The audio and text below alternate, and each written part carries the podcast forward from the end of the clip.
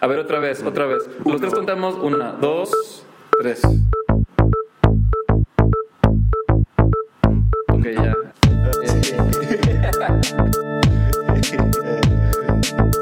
Hola, mi nombre es Miguel Melgarejo Y yo soy José de Lavo. y en este programa Ah. sacamos el diseño. Fuera de contexto. Buenas tardes, buenos días, buenas noches.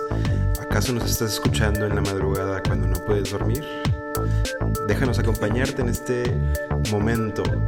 Eh, O nos estás escuchando en el tráfico, eh, que ya está creciendo ahora que ya estamos saliendo del COVID. eh, ¿Cómo estás, José? Bien, mucho mejor que cuando platicamos con Luis.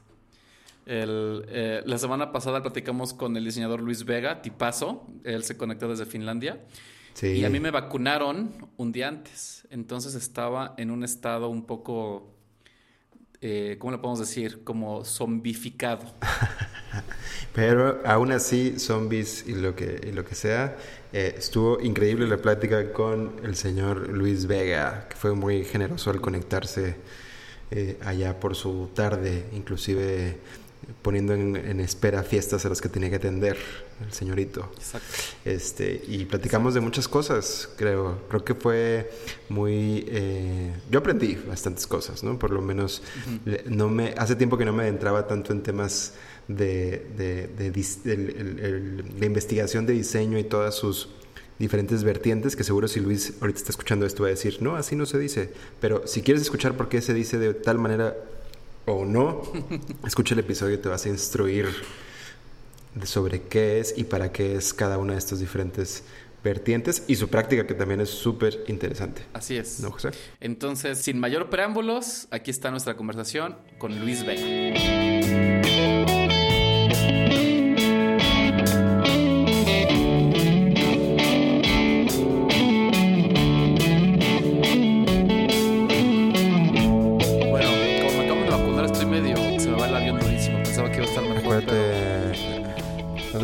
Acuérdate que ibas a decir cómo conociste Ah, claro, al claro, señor claro. Luis. Estoy pensando cómo decirlo. Bueno, hoy en, el en este episodio tenemos a Luis Vega, eh, gran, gran y querido colega, eh, diseñador con una amplia trayectoria. Eh, creo que la primera vez que yo te conocí bien fue justo cuando te iba a ir de maestría, Luis. En, en un, este, en un restaurante ahí por Coyoacán o por, por la del Valle y estabas a punto de irte a, a- a Alto University. Y luego regresaste al TEC y ahí nos volvimos a topar y pues te volviste a ir, ¿no?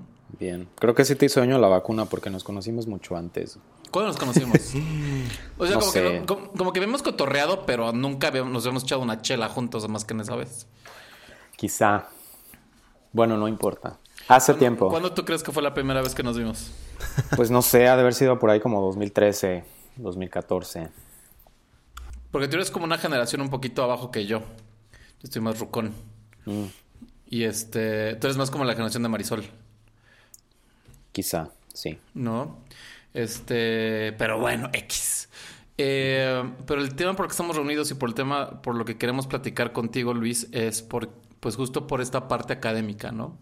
Eh, tú has trabajado desde, desde que te, bueno, según yo, este, has hecho varios proyectos de diseño comerciales, muy enfocados a producto, también enfocados a identidad, ¿no? Eh, tú eres el responsable de la identidad gráfica de Tributo, ¿no? Y este. Pero de repente empezaste a, a- Quisiste tomar un camino más académico, ¿no? Sí. Bueno, en realidad ese camino, yo no lo llamaría un camino académico, ahorita hablamos de eso, pero yo creo que lo, que hay que aclarar es también el papel que juegan las instituciones en las trayectorias que vamos eligiendo, ¿no? Y, y los, digamos, los, los sitios en donde te puedes acomodar y los privilegios a los que puedes acceder, ¿no? Privilegios a veces sí, a veces entre comillas, pero con esta idea de decir que las instituciones también juegan un papel importante. Esto lo digo porque pues no necesariamente diría una trayectoria académica, pero sí siempre tuve la inquietud de pues de conocer un poco más el diseño desde un ámbito de investigación. Y la Eso- academia es la que da esa plata. La academia fue una consecuencia de eso, exacto. Pero ¿cómo, ¿cómo lo explicarías tú? Porque, por ejemplo, yo, yo, yo no te conozco tanto como te pudiera conocer el señor José. Yo soy más como, como el público eh, que nos está escuchando. Eh, ¿cómo, ¿Cómo resumirías tú pues, lo que estabas haciendo y en dónde estás en este momento? Claro. Bien, pues yo creo que para contestar esta pregunta tengo que explicar de dónde vengo, quién soy y por qué hago lo que hago, o por qué hacía lo que hacía y por qué estoy haciendo lo que, hacía, lo que, lo que hago ahora, ¿no? Pues mi, mi, formación es en diseño industrial, estudié diseño industrial en el TEC de Monterrey, me gradué hace unos 11 o 12 años, por ahí de 2009. 11. 2009, échale cuentas, son como 11 años, ¿no? Madre. Mira, como yo más o menos, como yo más o menos. No, pero tú te graduaste cuando yo me, me, gradué de la maestría. Chale, estoy bien ruco. Pues, pues sí, José, pero está bien. está bien. Podría ser mi papá. Bueno, El caso es que sí, estudié diseño industrial. Eh, mi, formación como diseñador quizá fue no tan afortunada como la formación que están teniendo los diseñadores de ahora, sobre todo en instituciones como el TEC. ¿Por qué? Con esto me refiero, pues mi formación fue muy eh, tecnocrática en un sentido extraño, ¿no? Fue como muy tuercas y tornillos y las cosas son así, los procesos se hacen así. Mm. Y este entendimiento un poco eh, Estás listo para la fábrica, amigo. Binario, sí, exacto. y pues, tienes que servir bien el plano para que te contraten. Sí, y digo, eso es, eso es muy importante, obviamente, y eso es eh, parte de las competencias fundamentales que debes desarrollar como, como profesional, ¿no? En el área que sea, pero... Pero no lo es todo. Pero no lo es todo, y mis inquietudes siempre fueron como por otro camino y siempre sentí que en la universidad, pues no, como que no, fue una promesa que nunca se terminó de, de cumplir. Mm. Y bueno, eventualmente me empecé a, dedicar a pues, diversos proyectos, empecé a trabajar, bueno, trabajé mucho tiempo con comunidades indígenas, por ejemplo, eh, con comunidades productoras, sobre todo en el, en el ramo artesanal. Eh, en diferentes tipos de proyectos, como José mencionó, proyectos en su mayoría comerciales, que ahora viéndolo de manera retrospectiva, pues muchos de los objetivos de esos proyectos son completamente cuestionables. Pero bueno, eso lo sé ahora. Y bueno, de cualquier manera fue un, fue un paso más en el proceso de aprendizaje que es continuo todo el tiempo. Las, y intenciones eran buenas. Las intenciones eran buenas, claro, y también las intenciones de aprender, ¿no? O sea, no solamente las intenciones de entregar resultados o de acatar los briefs que me daban, pero también de, ver que había más allá de todo eso. Y bueno, esto lo digo porque en este tipo de proyectos fue cuando me empecé a dar cuenta de que pues tenía una inquietud que iba un poco más allá de la práctica misma y que tenía que ver con, con cuestiones de investigación. Quizá al principio no pude articular hacia mí mismo qué era específicamente ese aspecto de la investigación o qué era ese aspecto investigativo que me, que me interesaba a mí. Pero bueno, eso se fue dando con el tiempo. Para darles un ejemplo, en, en Oaxaca trabajé con, con comunidades indígenas, eh, una de ellas eh, una comunidad alfarera y otra una comunidad de, en donde tallaban madera. Trabajé con una comunidad similar en Puebla, una comunidad de alfareros. Eh, vaya, trabajé en, diferentes sitios. Después tuve la oportunidad de hacer una, una, de estas estancias de investigación en Japón, de las que da la, la beca de la JICA, que es la Agencia Internacional de Cooperación Japonesa. Y bueno, pues es un proyecto que también está enfocado como a temas de colaboración, etc. Eh, para resumir o para, digamos, ponerlo todo un poco más sencillo, mi práctica siempre estuvo enfocada en la producción de artefactos, en el diseño de cosas o en en el tilichismo, que a veces me gusta decirlo, ¿no? Si quieren, después entramos en ese, en ese detalle. Pero sí, fue la producción de artefactos la que de alguna manera empezó a dirigir como los caminos que empezaba a, a tomar. Y me di cuenta cuando empecé a trabajar en Oaxaca, por ejemplo, eh, en una de las comunidades me pasó que muchas de las eh, mujeres trabajaba con una comunidad, con una cooperativa de mujeres que se hacen llamar las mujeres del Barro Rojo me imagino que muchos que nos escuchan las conocen o han oído hablar de ellas. Eh, me tocó que algunas de estas mujeres con las que trabajaba no hablaban eh, español, hablaban su, pues su, dialecto, ¿no? Es zapoteco. Y y a pesar de esto, bueno, a mí al principio esto me generaba un poco, pues, inquietudes, ansiedades, etcétera, porque pues yo decía, la comunicación necesita fluir quizá de una manera más técnica, tal vez, ¿no? Pues, sobre todo si estamos enfocados en, la materialización de alguna idea o etcétera. Pero lo que me di cuenta fue que esto no era tan necesario y que existen otras maneras de articular ideas y de eh, pues generar procesos de comunicación que funcionan bien. Y después cuando trabajé en Japón, pues me pasó lo mismo, a pesar de que estuve entrenado en el idioma japonés y a pesar de que lo empecé a hablar un poco más, pues no tenía conocimientos suficientes en el idioma como para poder desenvolverme en un plano técnico, ¿no? Y tener una conversación profunda con un fabricante o con un artesano o con quien fuera. Y lo más interesante fue que me di cuenta que el pues la aproximación que nosotros tenemos hacia el manejo de materiales o hacia la manera de conocer, eh, de, pues, digamos, de acercarnos a la realidad, realidad entendida como lo que hacemos, lo que, con, lo que interactuamos, nos, nos, da, nos da cierto tipo de habilidades que pueden ser operativas en un nivel de comunicación.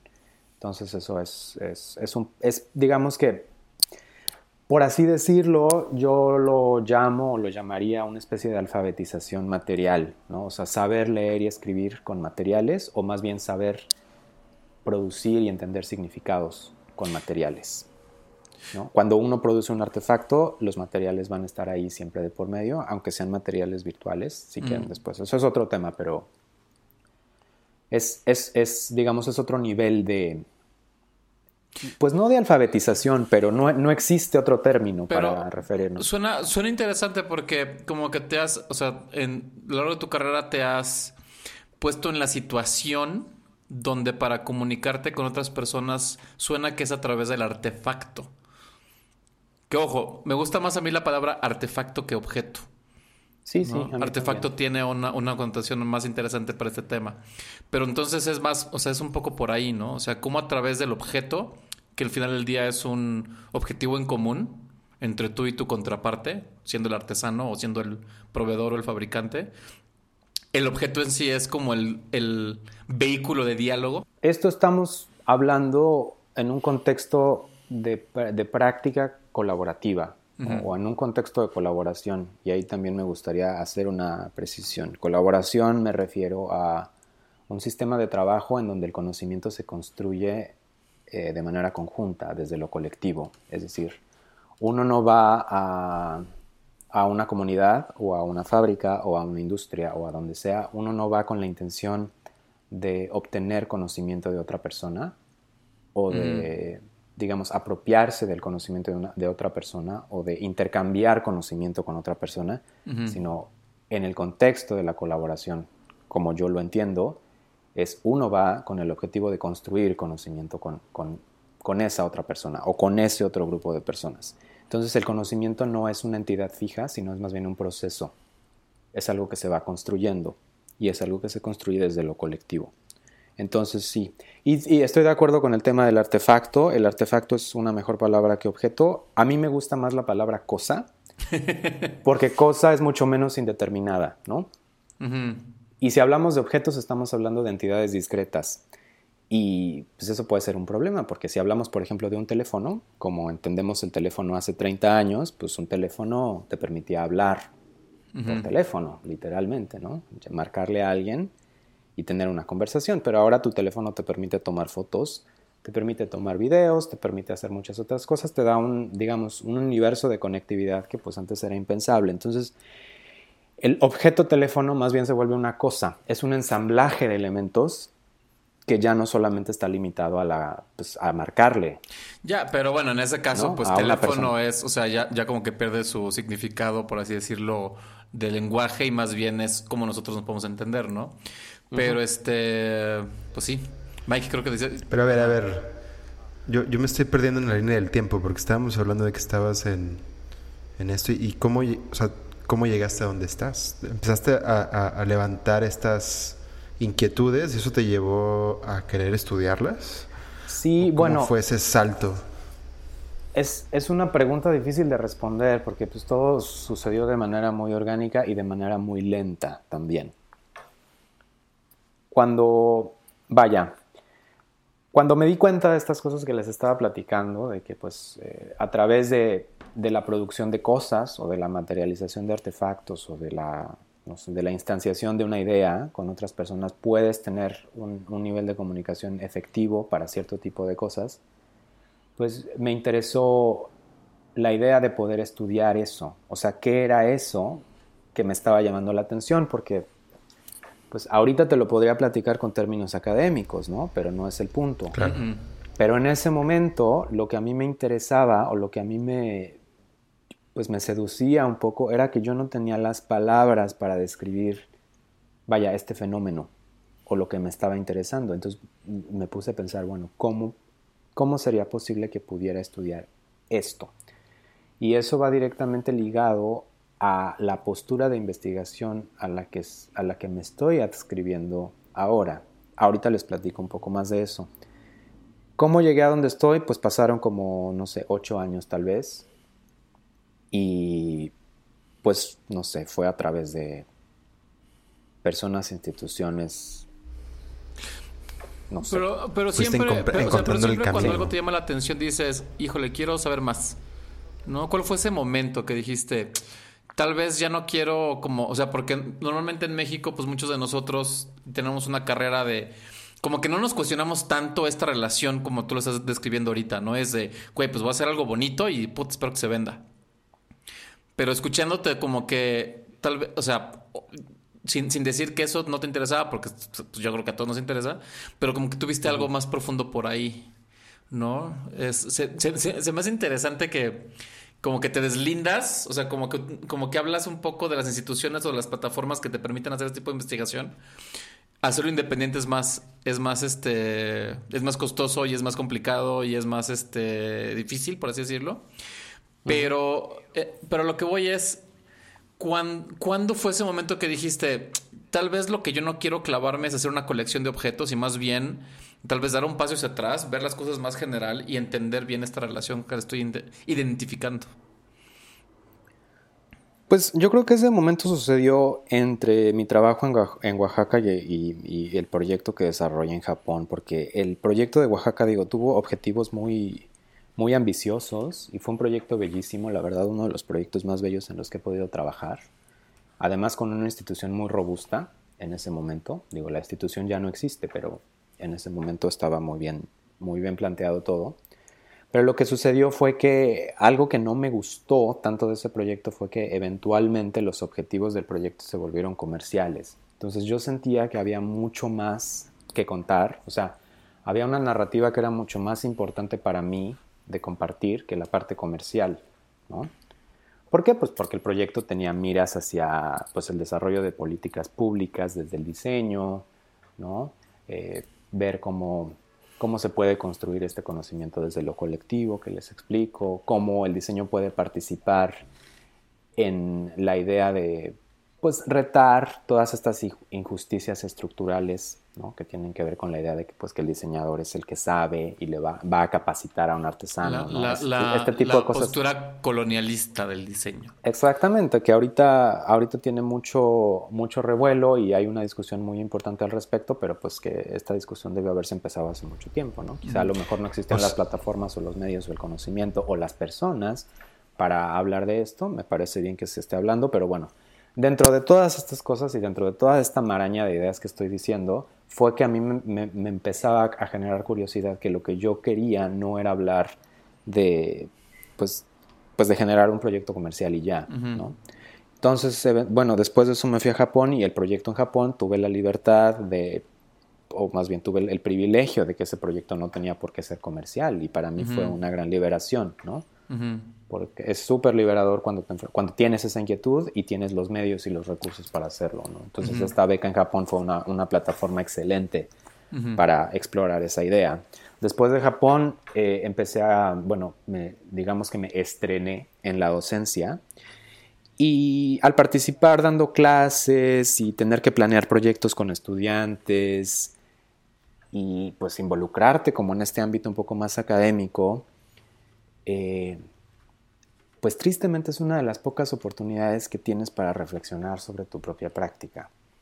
O sea, porque cuando estás en la práctica vas en chinga todo el tiempo. O sea, las cosas son para ayer, ¿no? Necesitas atender problemas rápido. Hay que vender.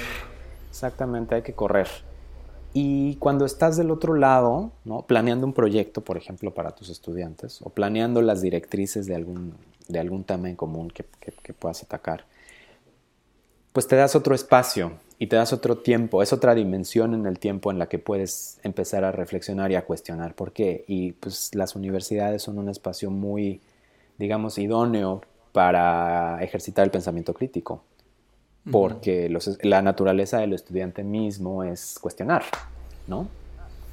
Bueno, quiero pensar que es la naturaleza del estudiante. De, algunos estudiantes. Sí, de, algunos algunas universidades. Y de algunas universidades, claro, pero comparado con la práctica, esto no sucede en la práctica. Claro. Y no tendría por qué ser así, vaya, pero pues así es porque estamos acostumbrados a trabajar en este ritmo. Ya. Y ahí, y ahí fue donde dijiste, bueno, ¿a dónde voy? Porque de pronto entiendo que te dejó de interesar un poco eh, la parte comercial, entendida como quiero hablar de lo que hice y vender lo que hice y lograr esta meta, a pensar un poquito más en por qué hice lo que hice, qué sucede con lo que hago. Sí, qué interacciones claro, y también entender a qué tipo de público le estás hablando, ¿no? O sea, si es el público de la mm. feria eh, en París o el público en Zona Maco, digo, está bien, es, muy valioso, pero existen otro tipo de públicos que también están ávidos de conocer cómo el diseño puede servirles en su día a día o en su, en su práctica o, en todo. simplemente tienen la curiosidad de saber qué más hay, ¿no? Y eso está bien. Y bueno, eventualmente este camino de la academia y de dar clase pues me, me hizo pensar que el paso siguiente era seguirme preparando, con, acumular grados académicos, suena terrible, pero pues es un requisito, ¿no? Y es un requisito que, al cual se le puede sacar provecho. Y entonces por eso decidí estudiar una maestría y bueno, eso me llevó a una cosa y esa cosa me llevó a otra cosa y ahora estoy en el doctorado en esto mismo, ¿no? Como recuperando esa, esa primera inquietud que tuve, que me surgió en Oaxaca y transformándola ahora sí en un tema de investigación de manera... Y, y, y, siguiendo acumulando estos títulos académicos, como tú dices. Que cuando lo dices como que hasta, como que hasta lo haces sentir como hasta un poco sucio, así como de, uy, como que el título académico. Pero es interesante porque al final del día, pues también es, es como la única plataforma que te da permiso, como decías tú, ¿no? De, no sé si la palabra sea permiso, pero que te da el espacio para. Pues es una licencia. también es una licencia de conducir, ¿no? Es un poco la analogía de pues, si quieres seguir produciendo académicamente, pues necesitas una credencial que te pues que te dé la libertad de hacerlo, ¿no? Oye, y y estos grados académicos y tal, no es cualquier grado académico. A ver, es el mismo grado académico que podrá alcanzar alguien en, otras disciplinas, pero con un enfoque diferente que entiendo tiene que ver con el design research o la investigación de diseño. No sé si así se diga en, eh, español. Eh, para alguien que no sabe qué es esto, qué es investigación de diseño, o sea, el campo en general, eh, qué es y cómo es diferente de, pues, de otro tipo de investigación? Estas preguntas son millonarias porque no tienen una sola respuesta y son riquísimas, pero lo voy a intentar eh, resumir de la manera más concisa posible. Lo que dices, Miguel, tienes toda la razón. Eh, hacer investigación en diseño es eh, fundamentalmente diferente a hacer investigación en otra disciplina. Existe una confusión tremenda en torno a lo que implica hacer investigación en el ámbito del diseño y parte de esta confusión se debe a que no hay un consenso en la academia, incluso no hay un consenso de cuáles son, cuál sería, por ejemplo, una práctica ejemplar de investigación en el diseño. Y esto es por, yo tiendo a, tiendo a pensar que es por la naturaleza diversa del diseño mismo. O sea, el diseño puede significar muchas cosas en, en, diversos contextos. O sea, depende en dónde estés hablando de diseño, depende quién, a quién le estés hablando y depende cómo lo estés hablando. Entonces el diseño puede ser, el diseño es un espectro en ese sentido, el diseño puede ser una cosa, el diseño puede ser un proceso, el diseño puede ser un medio, puede ser un resultado, puede ser un rasgo distintivo de algún artefacto o de algún servicio, el diseño puede ser el servicio mismo, el diseño puede ser una metodología o puede ser un camino para llegar a esa metodología. El diseño puede ser una cultura disciplinaria, puede ser un fenómeno histórico, un fenómeno económico, puede ser muchísimas cosas, ¿no? Entonces, dependiendo de cómo estés abordando esa idea, ¿no? O ese, ese sustantivo de diseño, pues depende de cuál es tu interpretación o cuál es el carácter o la connotación que se le va a dar cuando dices que hacer investigación en diseño. Para no confundir, me gustaría presentar de alguna manera eh, sencilla, digamos, tres maneras en las que más o menos está consensuado que se puede hacer investigación en diseño. Y también, bueno, antes de, decir esto, es común escuchar design research y a veces muchos eh, investigadores e investigadoras eh, cuando hablan de esto prefieren decirlo en inglés que en español porque cuando traduces el design research al español necesitas una preposición entre diseño e investigación. Entonces, si dices, por ejemplo, diseño, perdón, si dices investigación sobre diseño, o si dices investigación para diseño, o si dices investigación desde diseño. Yo, yo, lo que digo es investigación impulsada por el diseño. Bueno, eso puede ser otra cosa. Es la que a mí me, me hace sentir cómodo. Investigación impulsada o basada por el diseño. obviamente hay consensos. que, es diferente a lo que tú haces. Sí, es, obviamente hay pues, ciertos términos que ya más o menos están situados en la literatura académica y desde donde nosotros nos podemos agarrar para hablar de lo que hacemos desde un contexto mucho mejor eh, definido o demarcado.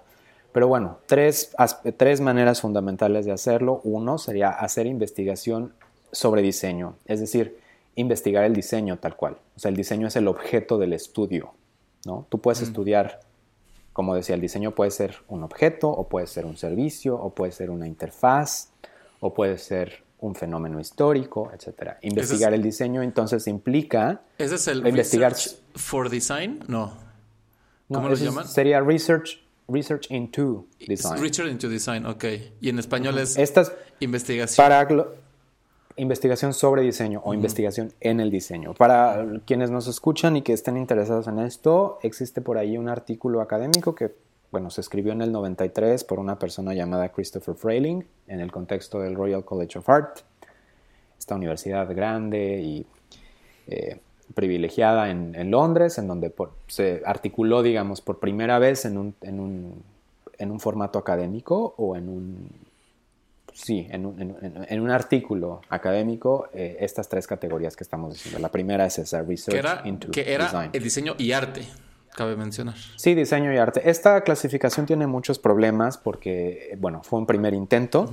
Y porque también es un paper, yo creo que es uno de los papers más citados, pero uno de los menos leídos también. Entonces, pues, la gente se agarra de ahí para citar, pero muchas veces no leen con cuidado. Ahorita no me quiero clavar en las, en los problemas que tiene eso, sino nada más quiero decir eh, digamos, ejemplificar estos tres tipos para poder tener una base común y hablar ahí. ¿va? Esos tres caminos, bueno, sí, va, va, va. Dale, dale, dale. Dime lo que me vas a decir. No, porque ahorita va a venir.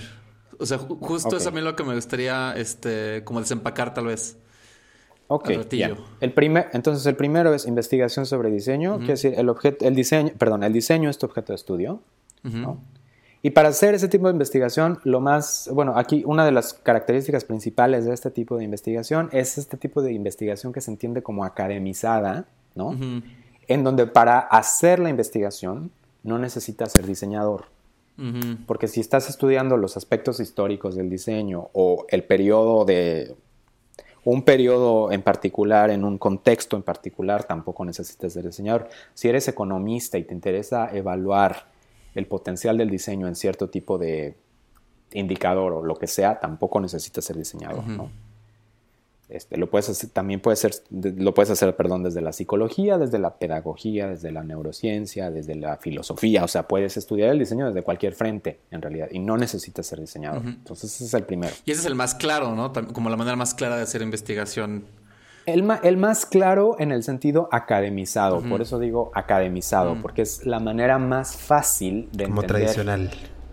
Ajá. Como tradicional desde el punto de vista académico. tradicional, sí, sí, desde el punto de vista académico. no, es que no, no, no, quisiera decir tradicional, pero intelectualmente asequible. No sé si me explico. O sea, es fácil de comprender qué es. Y es fácil de producir también, según yo pues eso no, eso no lo quiero decir si es fácil de producir o no, porque no lo hago yo. Mm. Y no quisiera ponerme en. Pues no quisiera poner palabras en la boca de demás. O sea, no sé qué tan fácil lo que. Controversias. no, a lo que voy es, que o sea, es, como. Digo, y es, y es algo que yo me he enfrentado también en mi carrera académica, de que hay muchas personas que justo que quieren estudiar al diseño como disciplina o como toda la lista esta que acabas de decir, donde eh, no se espera un resultado claro, sino simplemente el hecho de hacerlo y el escribirlo y el revisar literatura ya, ya produce, y cuando digo producir, produces papers o produces, entre comillas, conocimiento, pero al final del día es un poco este, la, la, lombriz que se muerde su propia cola. Pero bueno, X. No, no, no necesariamente. No necesariamente porque existen unidades eh, de investigación o departamentos, incluso instituciones enteras que se dedican a hacer esto y lo hacen de, o sea, lo hacen de manera rigurosa. Mm. Y pues también existe una comunidad de práctica o más bien una comunidad de investigación que avala este tipo de investigación. O sea, cuando haces investigación desde la academia o investigación científica, si, se puede llamar así, depende del contexto también, pues necesitas una comunidad que avale y que revise mm. eh, los, los, resultados que estás produciendo. O sea, no, no es fácil en, el en ese sentido. Es fácil en el sentido en el que es una tradición que está situada y no necesitas argumentar por qué esta tradición es válida. Mm. ¿Me explico? O sea, es fácil en ese sentido. Es algo que ya se hizo mucho tiempo antes, es algo que ya tiene una larga, pues ya hay una cola de gente haciendo eso. Y entonces nadie te va a cuestionar si lo que estás haciendo tiene sentido o no, porque es algo que ya se da por sentado. A, eso me refiero. E, ese es mi gran problema, como con esa, ese rubro. Pero bueno. Pero eso no lo hace menos válido, ni menos relevante, ni menos importante. Mm. O sea, porque de eso también se nutre la investigación que yo estoy haciendo. Ok. Ok. Bueno, esa fue la primera. sí, esa fue la primera. Perdón por... Les dije que me era muy fácil. no, no, perfecto. Yo, estoy aquí nada más... Esa fue la primera, investigación en el diseño o investigación sobre el diseño. La segunda, la segunda es la más problemática de todas. Y es, bueno, más investigación, investigación para el diseño, o el famoso research for design. Problemática porque, pues, para todos, para todas las personas que nos escuchan, diseñadoras o no diseñadoras, sabrán que, pues, para diseñar es necesario investigar primero. O sea, si hablamos del diseño como una herramienta que te permite transformar eh, la realidad o el mundo, mejorar las circunstancias en X o Y situación, por ejemplo, en términos de un usuario o en términos de un material o en términos de un sistema o de una cadena de producción, etcétera, pues siempre vas a necesitar investigar o ese usuario o ese material o ese sistema de producción o esa cadena productiva. O sea, si, para llegar a una solución de diseño necesitas investigar de alguna manera algo, ¿no? O sea, si yo tengo un problema de diseño, para solucionar ese diseño necesito indagar primero, necesito hacer una búsqueda minuciosa y probablemente sistemática para darme cuenta de cuáles van a ser mis insights y cómo voy a poder resolver ese problema. Minimizar la incertidumbre. Minimizar la incertidumbre, si lo quieres decir así. El caso es que, pues, este es un proceso, o más bien es una parte del proceso de diseño que no te puedes saltar de todas maneras. Entonces, todo el mundo que hace diseño tiene que investigar algo, ¿no? Pero este, este proceso investigativo es una especie de investigación con I minúscula porque no genera conocimiento. O sea, claro que genera conocimiento, pero no genera conocimiento explícito que pueda servirle al mundo en términos de investigación académica o científica. Es decir, si yo investigo a mi usuario, pues obviamente voy a aprender cosas sobre el usuario y ese es conocimiento para mí, pero ese conocimiento yo no se lo voy a, o sea, no está explícito en ninguna parte para que el resto del mundo lo pueda utilizar e incorporar en sus propios procesos o en sus propias prácticas o en sus propios problemas de diseño o en sus propios problemas de investigación. Digamos que está muy situado, ¿no? Como que depende mucho de, el contexto, la creencia en turno, el sistema dentro del cual se quiere operar. Está muy eh, situado exactamente, pero ese no es el principal problema. El principal problema es que este tipo de investigación produce diseño, no produce, o sea, el, resultado explícito que se comparte es el diseño. La solución al problema, el nuevo material, eh, el objeto para el usuario, el nuevo sistema de transporte, la nueva política pública, o sea, cualquier cosa que se puede diseñar es el resultado. El resultado es un diseño. Y no se, no, digamos que no se trata eh, el resultado como un resultado que genera conocimiento. Entonces, ese es problemático por lo mismo, porque no hay una línea clara en donde está, en donde termina la parte del diseño y donde empieza la parte de la producción de conocimiento, mm. o cómo la producción de conocimiento eh, impulsa el desarrollo de un resultado. Sí, como que genera un producto que tiene su propia agenda en el mundo, por así decirlo. Exacto. Que puede Es- ser privada o, o lo que sea. Es, es bastante particular, es poco generalizable y el problema es que el resultado siempre se comunica como un diseño, no como conocimiento. Mm. Y eh, es, les digo, esto es problemático porque pues esto hace pensar, o sí, a muchas personas les hace pensar que el acto de diseñar equivale al acto de investigar y esto no es necesariamente cierto. No es cierto en todos los casos. ¿Ok? De acuerdo. Bueno, Y muchos de estos procesos además se dan de manera intuitiva. Sí, claro. Sobre todo cuando uno lleva acumulando muchos años de práctica, pues ya no, son cosas, repito, que das por sentado y que ya no, ya no te pones a pensar cuál era mi metodología para eh, desarrollar proyectos que llevo desarrollando eh, 20 años atrás, ¿no? De acuerdo. Esa, No es, la, esa es la segunda. Esa es la es segunda. la segunda. No sé si quedó más o menos... eh, Creo que es la, es, para, para mí, por lo menos, es la más fácil de entender porque es un poco la que, la que creo que llevamos todos en algún Claro. momento en nuestra práctica. O sea, ¿no? si, si tratamos de recapitular, una es estudio, por decir cualquier tontería, estudio el proceso de diseño, por así decirlo. La otra, diseño. Y la tercera es... Sí, voy a usar tus... Antes de decir la tercera, voy a usar las mismas palabras para tratar de redondear estos Ajá. conceptos. La primera dijiste, estudio el proceso de diseño. Eso es. Sí, lo veo, lo, lo veo de arriba, por así decirlo. La segunda es, estudio un proceso para diseñar. Ok. Sí. Estoy, estoy dentro yo. No sé si, si, si, nos, si nos puede servir esta idea. Sí, estás, Primero estás dentro, fuera pero Y estoy viendo cómo la gente diseña. La segunda, yo estoy diseñando. Sí. ¿Podría ser así? Aunque estas categorías no son exclusivas, o sea, a eso me refiero con que estas tres eh, clasificaciones son problemáticas porque no, o sea, no pueden estar encasilladas nada más en eso, pero la idea de desempacarlas ahorita es nada más para definir como posibles inicios de Sí, trayectorias. como un punto de ¿no? partida para entenderlas mejor.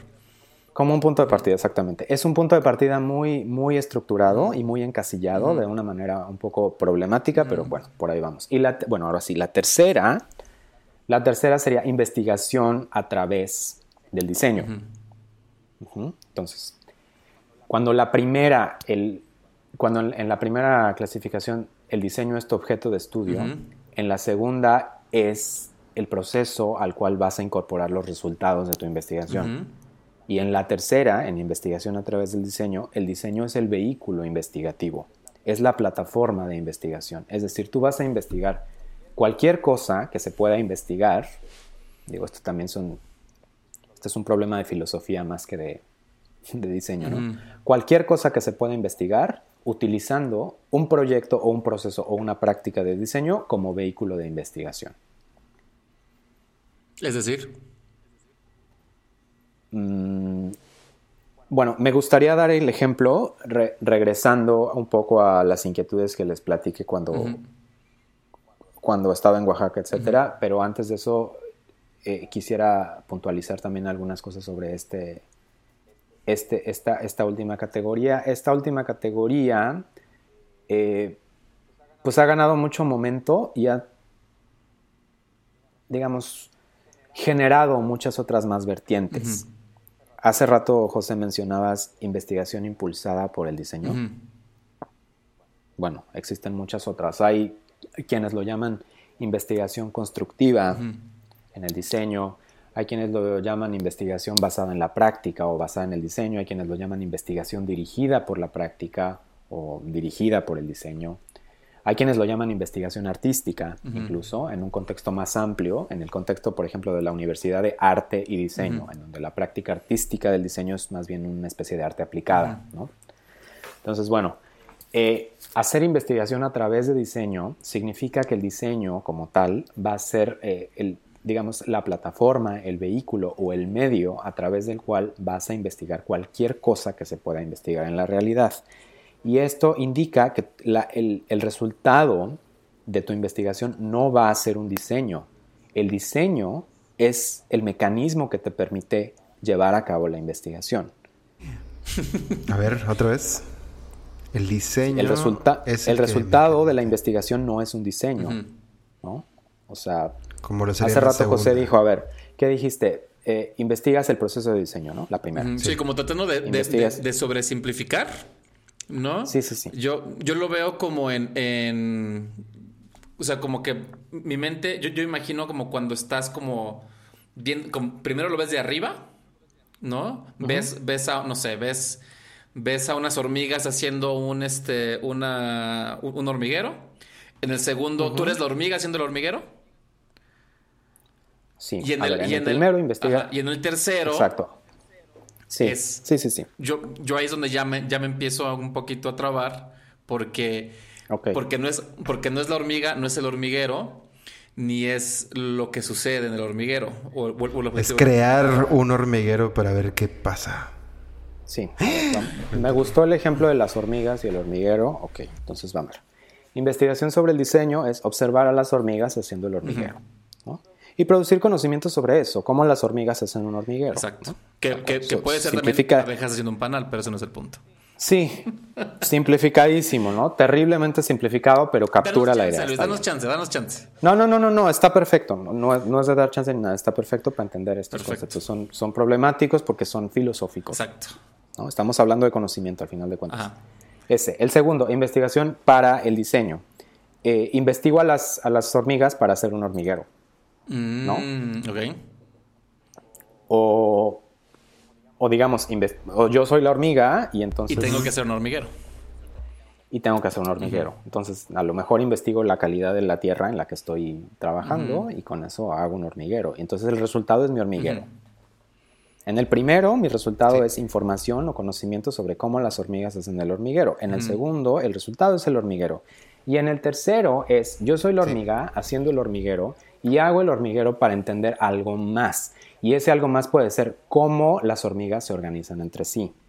Cómo las hormigas eh, utilizan ciertos materiales más que otros. Ajá. Que, Eh, que- que- ajá. A ver, ahí. Pero ahí- también puede ser ex- pero también puede ser conocimiento externo a las hormigas Porque, del hormiguero. porque Por esa ejemplo, misma cómo pregunta, influye el clima. Esa misma pregunta yo también la, la- la pudiera contestar viendo a una hormiga como hace un hormiguero. Sí, ¿no? pero hay una diferencia fundamental y eso es lo que decía Miguel al principio. Sobre hacer investigación en diseño es fundamentalmente distinto a hacer una investigación, perdón, a hacer investigación en otra disciplina. Ahorita les digo por qué. Pero bien, la, la, digamos, el, el carácter investigativo o el- la producción de conocimiento no está limitada a la hormiga ni al hormiguero. También puede haber conocimiento sobre cómo influye el clima Y para entenderlo En- tengo que hacer un hormiguero. en los lugares en donde se en- exactamente en, los lugares en donde se construyen estos hormigueros ¿no? Ya. Em, como que se me viene a la mente.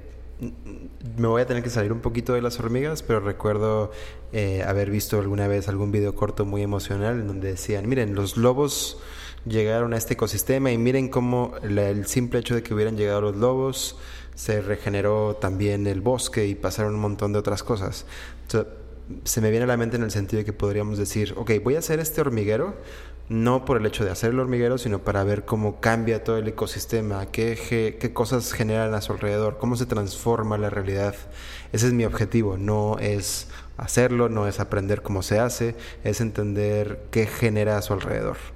¿Podría ser? lo que lo que acabas de decir Miguel es un proceso explorativo tal cual más que explicativo ¿no? si yo investigo a las hormigas para ver cómo hacen hormigueros estoy dando explicaciones sobre cómo lo hacen Sí. Pero si yo soy la hormiga haciendo el hormiguero, más bien estoy explorando la naturaleza del proceso de construcción del hormiguero. Ajá.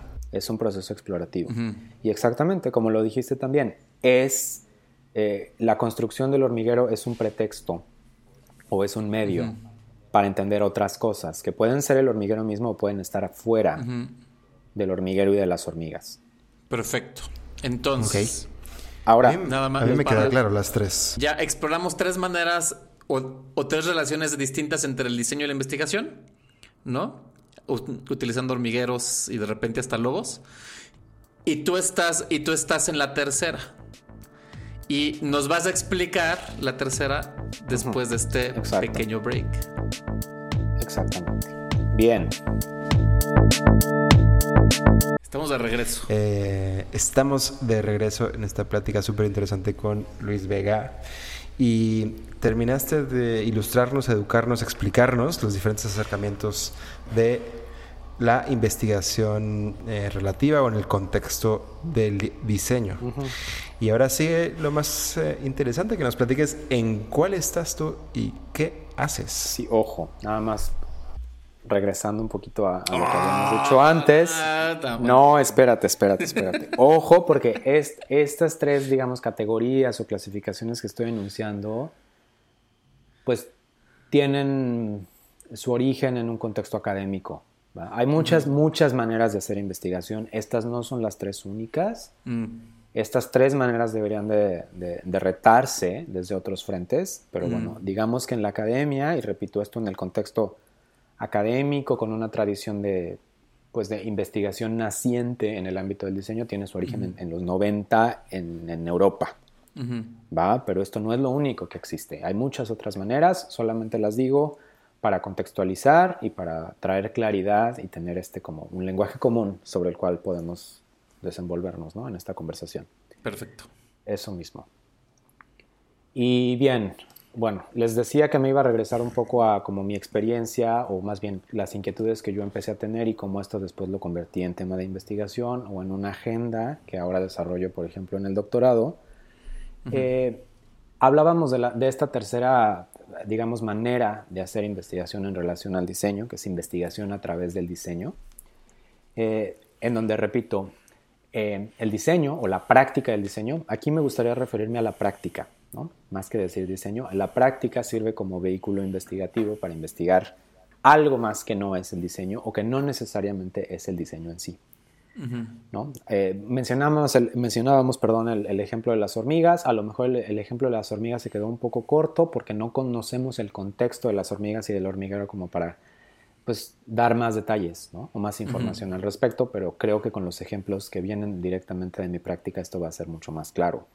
Perfecto. Entonces, bueno, entonces, bueno, aquí la idea es que yo cuando les, les mencionaba que cuando estuve trabajando en Oaxaca, cuando estuve trabajando en Japón, me di cuenta que no necesitaba el lenguaje, o sea, no, no necesitaba la esfera de lo lingüístico para poder darme a entender con las personas, porque estas personas pues trabajaban en, digamos, en, sus prácticas eran similares a las mías, en el sentido en el que pues manejan materiales, trabajan con la materialización de ideas, producen artefactos, ¿no? Y a la hora de involucrarnos en esta práctica colaborativa, como repito, una construcción colectiva de conocimiento, es fácil de entendernos, es fácil de entendernos y eso fue lo que me, empezó a interesar. Entonces yo siempre pensé, bueno, ¿cómo, es, cómo podría estudiar esto? ¿Cómo, cómo, lo, cómo, pues sí, ¿cómo, cómo lo podría estudiar para entenderlo mejor y poder comunicarlo mejor? ¿Y cuáles son las implicaciones que esto puede tener, por ejemplo, en un modelo pedagógico o incluso en una agenda de investigación o en la práctica misma, ¿no? O sea, co- ¿para qué me serviría esto? Y, y- y el interés era muy genuino, o sea, ¿cómo, cómo lo puedo estudiar? Y en ese sentido, bueno, pasaron mu- muchos años, pasó mucho tiempo, me encontré con más preguntas que con respuestas, pero eventualmente logré articular esta idea eh, de investigar, por ejemplo, el papel de la materialidad o el papel que juegan los materiales en la mediación de construcción colectiva de conocimiento. Sé que esto suena muy abstracto, pero ahorita damos ejemplos. El papel que juegan los materiales en la mediación Ajá, cómo los materiales, de cómo los materiales ayudan a producir conocimiento. O cómo manejar materiales ayudan a producir conocimiento. Y aquí estamos entrando en un terreno filosófico porque estamos hablando de conocimiento. No me quiero clavar ahí y tampoco me quiero clavar en qué cuenta como conocimiento y qué no cuenta como conocimiento. ¿no? Esa es una discusión aparte. Pero algo que sí quiero puntualizar es que en estas tradiciones académicas, como la primera categoría que mencionamos, la de investigación para el diseño, el conocimiento se entiende como una entidad discursiva, es decir, como algo que tú platicas, como algo que tú puedes articular, como algo que está situada en la producción de significados que tienen, eh, que tienen su origen en un código común o en un consenso. Es decir, si yo menciono hace- una palabra... Hace poquito tú, tú, tú lo dijiste como, como que lo describe. Sí, lo, des- lo explica. Ok. ujú, Es, es una cuestión explicativa, o sea, tú explicas, si, yo les, si yo digo ahorita una palabra, por ejemplo, árbol, pues todos tenemos un entendimiento común de que es un árbol, pero si nosotros nos enfrentáramos al reto de, digamos, producir ese árbol, digo, no es posible producir un árbol, pero de hacer crecer un árbol, por ejemplo, Estamos eh, atacando la realidad de ese árbol desde otra perspectiva, que tiene más que ver con la experiencia y no tanto con, con el discurso de qué es el árbol, por qué el árbol es así, etcétera, sino más bien de experimentar el árbol desde, justamente valga la redundancia, desde la experiencia, ¿no?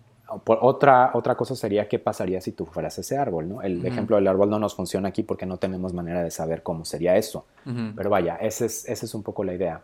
Entonces, a lo que voy con esto es a que cuando nosotros hablamos de trabajo con materiales, y digo, esto resuena directamente en el ámbito del diseño o en el ámbito de las artes o en el ámbito de la arquitectura incluso, porque nuestra tradición, o sea, nuestra formación, está situada en las prácticas de estudio y las prácticas de estudio se abocan a la manipulación de materiales. Es decir, yo en mi práctica, diseñador, arquitecto, artista, lo que tú quieras, en mi práctica yo produzco significados a través de los materiales. explico? O sea, yo utilizo materiales para producir eh, significados y mi práctica no está basada en que yo escriba mis ideas, sino en que yo materialice mis ideas a través de la producción de artefactos o de objetos o de cosas o de tiliches, ¿no? Como estábamos diciendo. Entonces, esta producción de significados tiene su génesis en la materialidad o en el manejo de materiales. Entonces, en ese sentido, más o menos, digo igual sobresimplificado un poco, pero lo que yo estoy investigando o mi fenómeno de investigación, mi objeto de estudio es justamente el papel de los materiales en la mediación de construcción de conocimiento de manera colectiva. Hay, hay un término que en algún momento aprendí. Sí. Que se llama, en inglés le dicen los boundary objects. ¿Es esto, ¿Es esto relacionado? ¿Suena? ¿Cómo lo explicarías en español? Porque de hecho nunca he sabido cómo decir boundary objects. Boundary objects, tengo entendido que se traduce como objeto limítrofe, lo cual es un término mega desafortunado, pues suena terrible. Sí, este, Este, es un, este es un concepto de Bauer and Starr, me parece, en sociología, pero no, creo que no estamos hablando de la misma cosa. El, objeto limítrofe o el boundary object se entiende como un objeto que podría participar. Y objeto entendido no como una cosa, pues es una entidad, ¿no? Es algo discreto, es algo un que puedes dibujo, definir. una cosa. O una idea, o un discurso, eso también puede ser, o una institución, también puede ser un objeto. Eh, el objeto limítrofe pertenece a una comunidad de práctica y a otra comunidad de práctica simultáneamente. Pero bueno, esto, esto, creo que esto sale un poco de, lo que estábamos hablando. ¿Por qué lo, lo mencionaste? No, no, no, no, no. No, más, o sea, es algo mucho más sencillo que eso. O sea, lo que, lo, que a mí me interesa entender es el papel de los materiales. O sea, los materiales participan en, en esta producción de conocimiento. O sea, los materiales no piensan por sí mismos, pero e, ellos pueden mediar esta producción de conocimiento, sobre todo cuando tú estás trabajando con alguien más. Cuando hablas con materiales, son materiales madera, papel, barro, no. o sea, porque luego materiales puede ser material de estudio, ¿no? Como un poco cuando hablamos de objeto, el objeto no es una cosa, sino puede ser otra cosa. Aquí en este caso, material sí es lo que un diseñador entiende como material. Sí y no. Son, son, estas son preguntas muy complicadas, pero vamos a decir que sí. Un material, por ejemplo, la arcilla, o el papel mm. o la madera. Pero mm. los materiales no están limitados. Los, los, materiales pueden ser datos, por ejemplo. Yo puedo tener datos y trabajar con datos como material. O puedo trabajar con mi, mi propio cuerpo, puede ser material. Claro.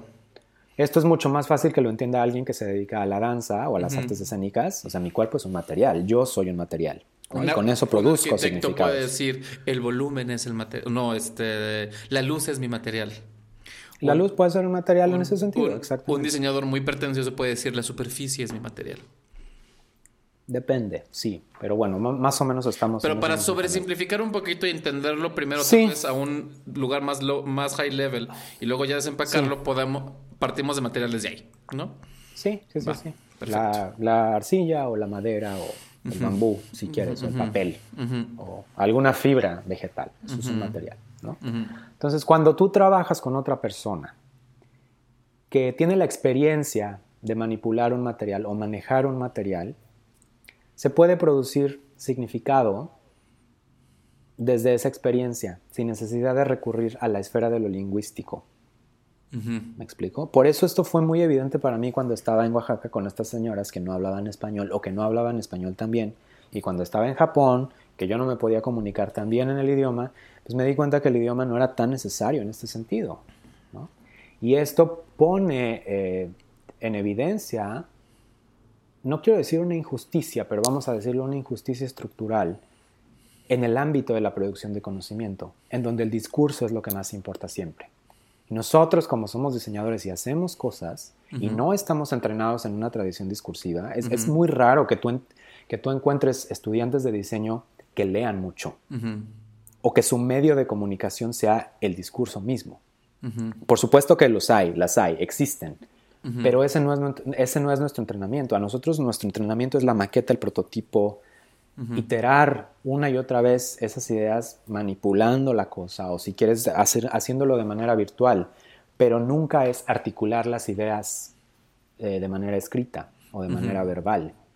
Entonces, en ese sentido es a lo que me refiero con el papel que tienen los materiales en la mediación de producción de, significados o de conocimientos de manera colectiva. O sea, los materiales tienen un, papel importante allí y eso es, lo que, eso es justamente lo que estoy investigando, ¿no? O sea, si les platico, o sea, si les comparto ahorita el tema de mi tesis, pues son palabras complicadísimas que, que todavía no tienen un, digamos, todavía no tienen, todavía no están aterrizadas en, términos que, les pueda compartir y no tiene sentido tampoco ahorita, pero es un proceso. Pero esto termina también, o sea, tú vas a terminar con un paper, con una tesis como la conocemos, o esto, este ejercicio también implica que se está cuestionando eso mismo? No, esa es una pregunta excelente. Eh, pues digamos que los decretos eh, sobre la obtención de grado en casi todos los países del mundo implican que si tú te vas a doctorar necesitas producir una tesis.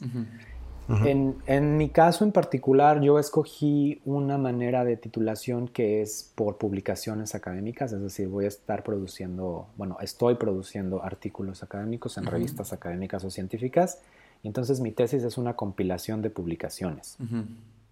Más que ser una monografía, ¿no? Como un trabajo de investigación convertido en un libro, en una tesis. Sí es una tesis, pero más bien es una introducción a los artículos y luego la compilación de los artículos. Entonces, como tengo varios artículos, digamos que tengo varias aristas de la misma pregunta de investigación, analizadas desde, desde perspectivas similares, pero con, cierto nivel de varianza, podría decir. Ok.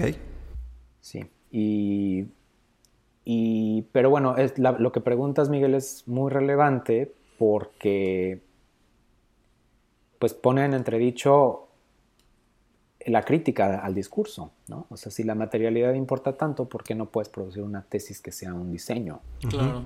¿No?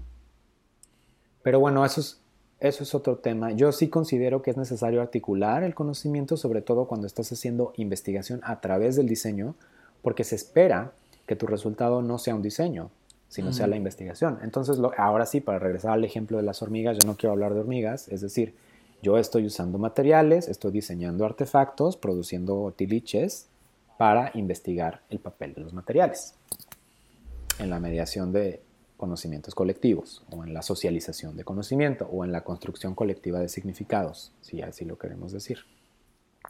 Y una de las características más, digamos, centrales de esta perspectiva o de esta tradición de investigación, investigación a través del diseño, es eh, pues esta postura contestataria sobre o esta idea de retar las separaciones,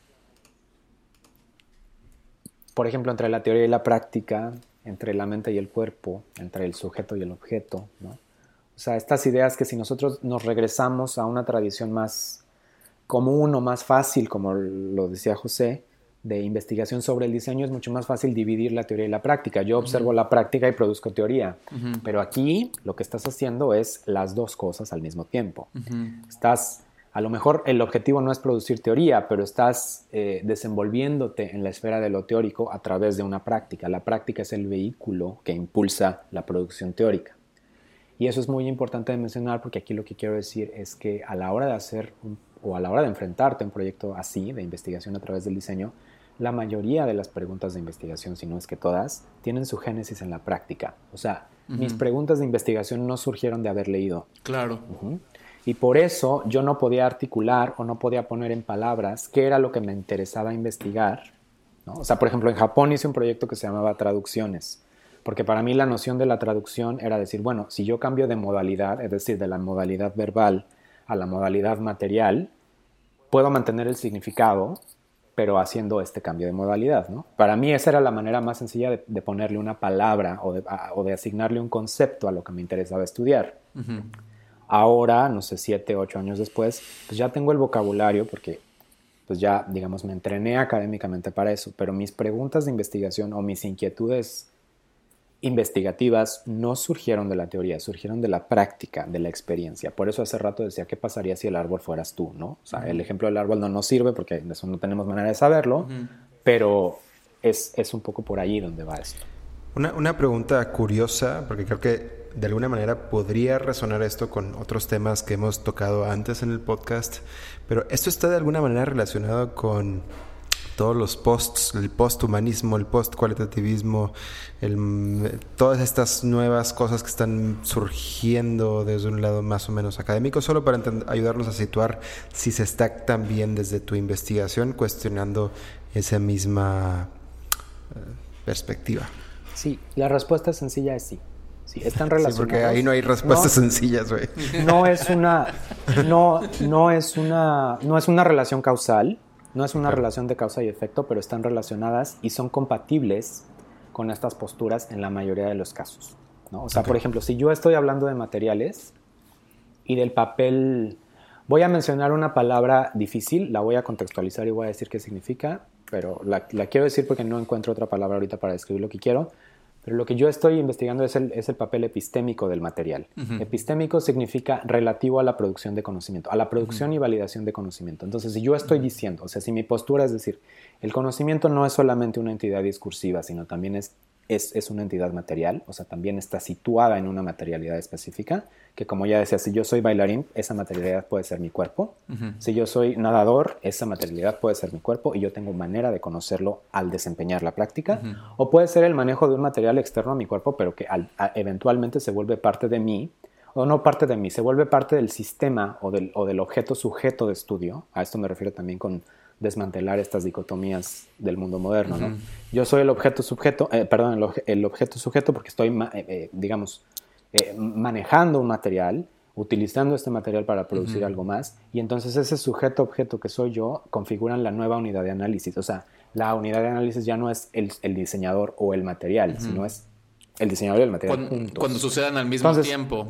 En cierto exacto. Entonces, hablar de esto, hablar de esto es hablar de una postura posthumanista. Yo no tengo una postura posthumanista per se en mi, en mi trabajo, pero tengo otras posturas, eh, bueno, más bien, estoy adscrito a otra postura que se parece mucho a este tipo de, pues, de aseveraciones, si, si lo podemos llamar así. Súper son, son, temas, hiper complejos y difíciles de entender, pero, pero creo que nos ayudan un poco a ir situando y también a empezar a ver qué, qué es lo que se viene en general en el mundo. Eh, estos cuestionamientos creo que van a seguir aumentando en todas las diferentes perspectivas o en muy diversas perspectivas. Y es súper interesante ver también ese nacimiento y ver cómo el diseño también está presente ahí a través de, por ejemplo, tu trabajo. ¿no? A, nivel muy general lo estoy diciendo, ¿no? Pero todo esto son nuevas perspectivas en general, ¿no? Son nuevas perspectivas y por eso son tan eh, rebatidas a veces y son tan cuestionadas y eso me parece fantástico. O sea, una de las cosas por las que estoy haciendo un doctorado, no es porque en realidad me interese producir y avanzar el conocimiento así de la manera más precisa posible sobre un tema en específico, sino también es porque me interesa participar en este debate y decir, por ejemplo, por qué, si fuera el caso, por qué una perspectiva posthumanista es válida desde mi trinchera. tengo, tengo, una pregunta truqueada, pero no sé si José tenga algo antes. Vas, vas, vas. Echa la pregunta. Una pregunta truqueada porque te voy a preguntar primero algo y me gustaría explicarlo, ponerlo en contexto. Em, la pregunta es, ¿para qué nos sirve este, este, esta investigación o este tipo de conocimiento? ¿Para qué es útil? Pero cuando digo útil, eh, lo primero es pensar dentro de un contexto eh, capitalista en donde pues, lo que el conocimiento que tengo lo puedo aplicar a una cosa que me va a generar algún tipo de beneficio, ¿no? Dentro de la lógica, eh, dentro de esa lógica. Pregunto si es útil dentro de ese contexto o si más bien es útil a través de otro tipo de cosas, sino que nos ayude a entender un poquito más otro tipo de, de cosas que no las podamos como adscribir a un contexto de producción y venta. Es Eh, útil desde muchos puntos, es útil desde muchos puntos de vista. Yo creo que antes de preguntar o antes de hacer esa pregunta, eh, primero había que, habría que cuestionarnos para qué es útil hacer, por ejemplo, una investigación en primer lugar, o para qué es útil hacer una investigación doctoral en ese sentido en específico. Eh, yo creo que tiene utilidad desde muchos puntos de vista. Mencionabas, por ejemplo, dijiste algo de utilidad en, en, términos capitalistas. No sé si entendí tu pregunta, pero, por ejemplo, una de las implicaciones prácticas que podrían tener los hallazgos de una investigación de este tipo, uh -huh.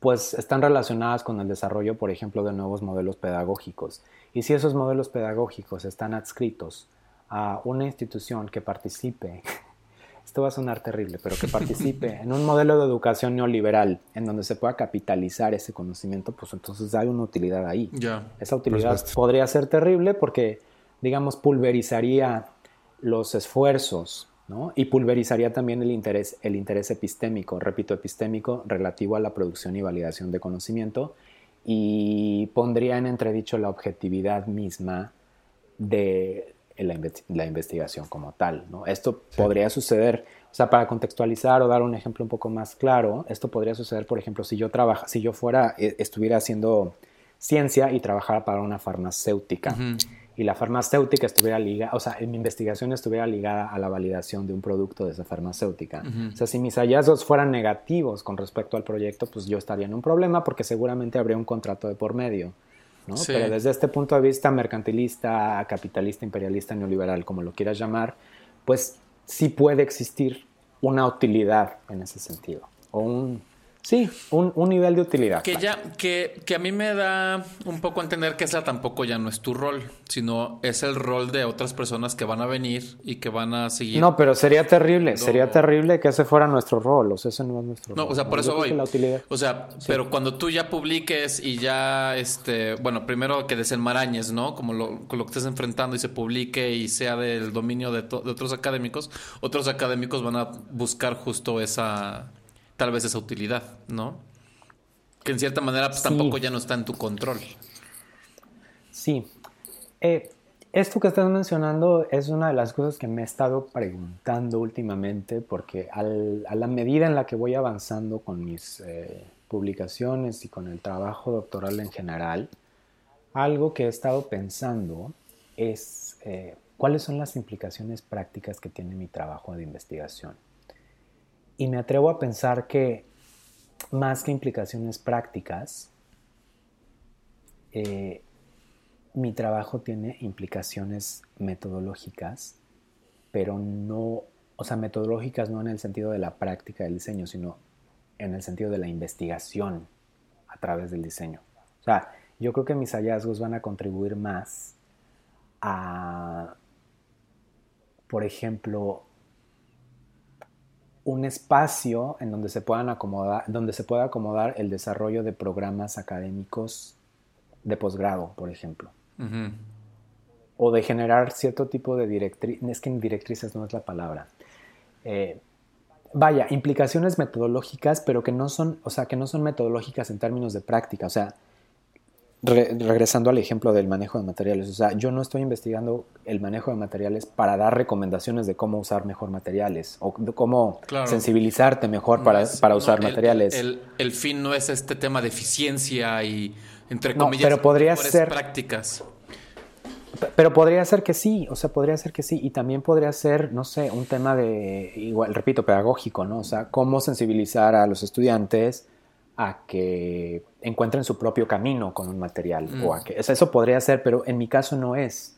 En mi caso yo creo que más bien lo que estoy, bueno, lo que, lo que veo que, que estoy tratando de articular es, mmm, es complicado, es, po podría decirlo, me metodologías, pero, o sea, implicaciones metodológicas, pero sobre mi propia investigación, lo cual también es un problema, ¿no?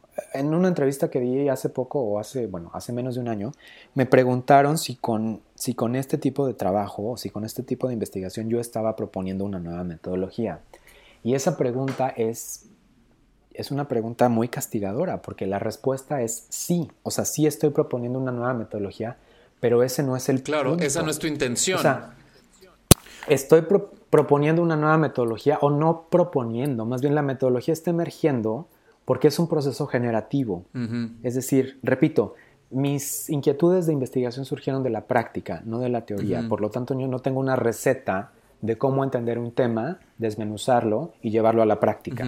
Aquí es al revés. Es la práctica tiene su curso, es una práctica que además pues llevo 10 años desempeñando o quizá un poquito más y digamos estos procesos van emergiendo y a la hora de yo decidir que quiero utilizar esta práctica que tengo como un vehículo de investigación significa que es fundamentalmente distinto a cualquier otro eh, modelo de investigación que pueda tener otra persona porque está situado en mí. O sea, es parte de quién soy y de cómo lo desarrollé yo. Por lo tanto, la metodología es única, entre comillas, ¿no? Es, es, tiende a ser individualista o particular en ese sentido, pero ese no es el punto, porque cada persona que haga una investigación a través del diseño o que se esté tratando de adscribir a esta tradición de investigación significa que va a estar proponiendo metodologías nuevas mm. y eso puede ser un problema porque e, eso indica que cada nuevo proyecto de investigación va a tener una nueva metodología al punto de que no existan punto de réplica de metodologías. Mm. Pero el problema no es replicar la metodología, porque no se trata de verificar si la metodología que tú estás utilizando es la correcta, o sea, no estamos haciendo ciencia, no estás diciendo que necesitas... Yo no, yo no, yo no quiero replicar tu, experimento, por así decirlo. No, no vas a replicar mi experimento y, aunque lo quisieras replicar, quizá no podrías replicarlo porque no tienes el conocimiento experiencial que yo tengo. Claro. volviendo al ejemplo del árbol, si yo fuera un árbol y, tú fueras otro árbol. Pausa, Luis, porque eso es, es, ahí es donde creo que es un punto bien importante y es un punto que yo luego entro mucho en conflicto con la academia. Que siento que eso que tú, eso justo lo que tú acabas de decir, siento que es algo que la manera más tradicional de hacer academia de diseño no lo, no lo explora o no, no, explora no es la palabra, no lo reconoce. Y ese, es, y es un gran problema porque el diseño... A eso me refería, sí, a eso me refería cuando dije injusticias estructurales. Quizá es, es, un término inflado, pero sí. es un poco a lo que me refiero. Y es, y es algo que, que, siento que es clave y, y tal vez... Y, me acuerdo una vez en el TEC estuvimos platicando una vez que como que me estabas diciendo la importancia que es generar nuevo conocimiento y lo, y, y lo riguroso que puede ser hacer algo nuevo que, suena bastante este, fácil de, o sea, como que suena como algo fácil, pero al contrario, es súper complicado y el que, sí, el literal, el cómo vas a proponer algo nuevo. Y algo que, que me, pues sí, que me puede llegar a ser un poco frustrante viendo muchas prácticas académicas con las que no estoy de acuerdo, cuando se habla de diseño, es justo esta este punto de que muchos académicos pierden el tiempo tratando de replicar experimentos que por su naturaleza va a ser imposible replicarlos y se quedan simplemente con el decirlo, no, pues no va, no va a funcionar porque pues así lo hice y esto es lo que pasó.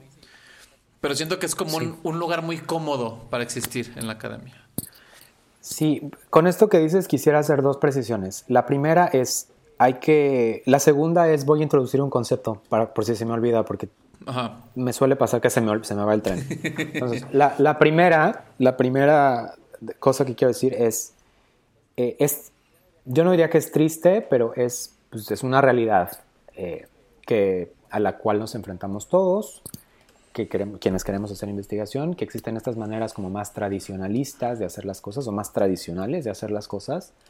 Sin embargo, es, es muy importante primero entenderlas, entender cómo operan estas tradiciones y entender cómo cuál es el engranaje que las mantiene en curso, porque es de ahí de donde nosotros podemos eh, agarrarnos para presentar argumentos o contraargumentos en relación a ellas. Entonces es lo primero que hay que hacer. Eh, y esto menciono, es complicado porque pues nosotros no venimos de esa tradición. O sea, si yo, si yo quiero hacer investigación a través del diseño, esto pasa muchísimo con, con, investigadores jóvenes, me imagino que a mí también me pasó, no, no me he dado el tiempo de reflexionar al respecto, pero cuando descubres que existe esta posibilidad de hacer investigación a través del diseño, te gana el entusiasmo y entonces lo que empiezas a, digamos, a comunicar o a tratar de articular en tus artículos, en tus papers o en lo que sea que estés tratando de escribir, es la plusvalía que esta tradición tiene. Hmm. Pero pues en realidad no, deberías de, argumentar eso, es algo que hmm. deberías de dar por sentado, como las otras tradiciones lo dan en sus propios, en sus hmm. propios términos o en sus propios contextos. Entonces esto lo que tiende, y sobre todo porque estás utilizando tu práctica como vehículo de investigación, esto tiende a generar, o bueno, tiende a ocasionar que el investigador, el diseñador investigador, la diseñadora investigadora que está envuelta en este proceso, empieza a generar, a generar formulaciones tautológicas. Tautológicas me refiero a que te, estás repitiendo a ti mismo, o sea, estás, estás siendo redundante con lo que estás queriendo decir. Y eso es un problema muy grande en este tipo de, en este tipo de, investigación, ¿no? sobre todo en el, en el, tema de investigación a través, perdón, investigación a través del diseño, ¿sí? Porque pues empiezas a, o sea, existe esta tensión entre lo general y lo particular, o sea, cómo haces que tus hallazgos sean generalizables sin decir que puedan ser replicables o que tendrían por qué ser replicables, pero sin referirte a ti mismo o a tu propia práctica. O sea, regresando al ejemplo del manejo de materiales, si yo trabajo con madera y ese trabajo con madera es mi vehículo de investigación, mis hallazgos probablemente van a estar ligados a ejemplos que tengan que ver con las propiedades de la madera. Y eso no le va a servir a nadie más si no usan madera. Entonces aquí el punto es saber balancear o más bien saber navegar el espectro entre lo general y lo particular y dejar de hablar de madera. Porque la madera, repito, no es el tema de tu investigación. La madera o el trabajo con la madera es tu vehículo de mm. investigación es como, es tu microscopio, si fueras un científico observando una bacteria, ¿me explicó? El científico no va a hablar del microscopio, o a lo mejor sí, pero bueno, eso es otro tema, ¿va? O sea, es... Oye, Luis, tampoco quiero... Eh, uno y, luego vas a decir otra cosa, no sé si ya llegamos a la, a la parte dos. Sí, bueno, nada más quisiera eh, preguntar si, si, con esto di más o menos el punto, con, con, lo, con lo que acabo de decir. O sea, es, es, problemático porque pues está entre este espectro entre lo general y lo particular y pues ahí lo que decías que pues es difícil abogar por esto o es difícil eh, rebatir o argumentar sobre todo, pero esto también depende muy, mucho de quién es tu audiencia y de a, qué tipo de pues de revistas o de conferencias o etcétera te estás queriendo enfrentar y a quién le estás hablando y por qué es relevante para estas otras personas, ¿no? Y también depende del contexto en términos geográficos, o sea, estas estas tres clasificaciones de investigación en relación al acto de diseñar pues son poco conocidas, por ejemplo, en Latinoamérica. Pero en Latinoamérica existen otro tipo de otro tipo de posturas y otro tipo de metodologías que surgen desde Latinoamérica y que a lo mejor están cobrando más sentido y que están contrapuestas o que contradicen varias de las otras cosas que, que estas otras posturas dicen. Entonces está ahí también un debate al que hay que entrar y es un diálogo en el que hay que participar, pero estos procesos llevan tiempo. O sea, no va a suceder en 20 años, ¿me explico? Necesita pasar más tiempo. Y lo que es emocionante para mí es participar en este proceso de construcción. Sí, más que llegar con esto es, esto es la verdad y es lo que quiero decir y tú estás mal y yo estoy bien. Es más bien ni siquiera decir por qué podría yo estar bien, sino más bien eh, tratar de construir una comunidad en donde se puedan articular estas ideas desde lo colectivo y entonces empezar a generar tradición en otro tipo de contextos, ¿no? Porque si yo hablo de esto aquí en Finlandia, la gente me entiende, pero en otro lugar quizá no, ¿no? Justo era lo que te quería preguntar, como, ok, mm, en esta obviamente súper brevísima, acotada y general manera de explicar todo esto que, hemos estado viendo, em, pues aquí en México pues todavía no tenemos eh, eh, eh, ni siquiera estamos empezando a hablar de eso, creo. ¿Cuál es tu visión, Luis? O sea, ¿tú cómo te ves? ¿Te ves como alguien que va a seguir persiguiendo este conocimiento en estas diferentes instituciones que así lo permitan? ¿O tienes alguna visión como romántica o de, conexión con México y, y, querrás formar una comunidad en donde México sea parte? pues más que generar una comunidad, me gustaría participar en la generación de esa comunidad. O sea, no sé si yo soy la persona que va a iniciar eso. O sea, eso es un sueño guajirísimo. Pero, pues, digo, conozco personas que han hecho doctorados aquí en Finlandia, que son mexicanos o mexicanas y que están de regreso y están haciendo lo suyo. Y son procesos larguísimos. O sea, por más que quieras, necesitas también escalar la pirámide de, la, de la academia, ¿no? Del sistema en curso.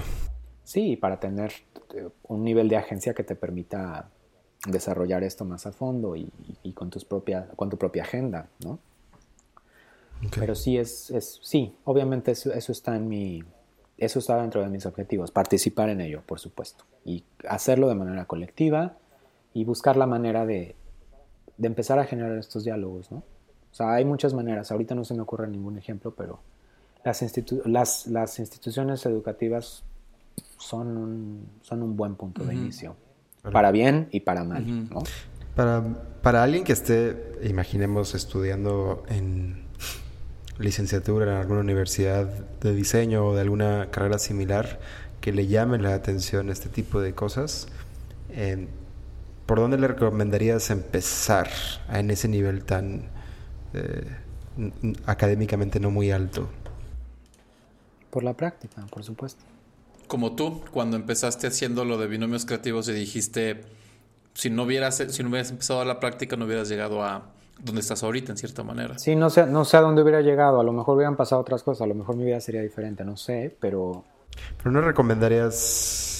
¿No recomendarías ver algo en particular o ponerle atención a algo en particular o decirle simplemente, oye, si tienes esta inquietud, pues mira, las personas que son curiosas van a seguir siendo curiosas y se van a dar cuenta de sus inquietudes eventualmente. Mm. Entonces, si ya saben que son curiosos y tienen una inquietud por ahí escondidilla o algo así, préstenle atención a sus, a sus a las fuentes de su curiosidad y traten de explorarlas de manera empírica. ¿no? Les repito, o sea, mis, mis inquietudes epistémicas, mis intereses de investigación no, se, no tienen su génesis en la mm. teoría, ni en, ni, en, ni en haber leído, ni en nada de eso. O sea, por supuesto he leído y por supuesto había leído antes, pero mis intereses tienen su génesis en la práctica. O sea, fue a través de la práctica que me di cuenta de eso. Con eso quiero llegar al segundo punto, si tenemos tiempo. Dale, dale, dale, dale, dale, dale. concepto.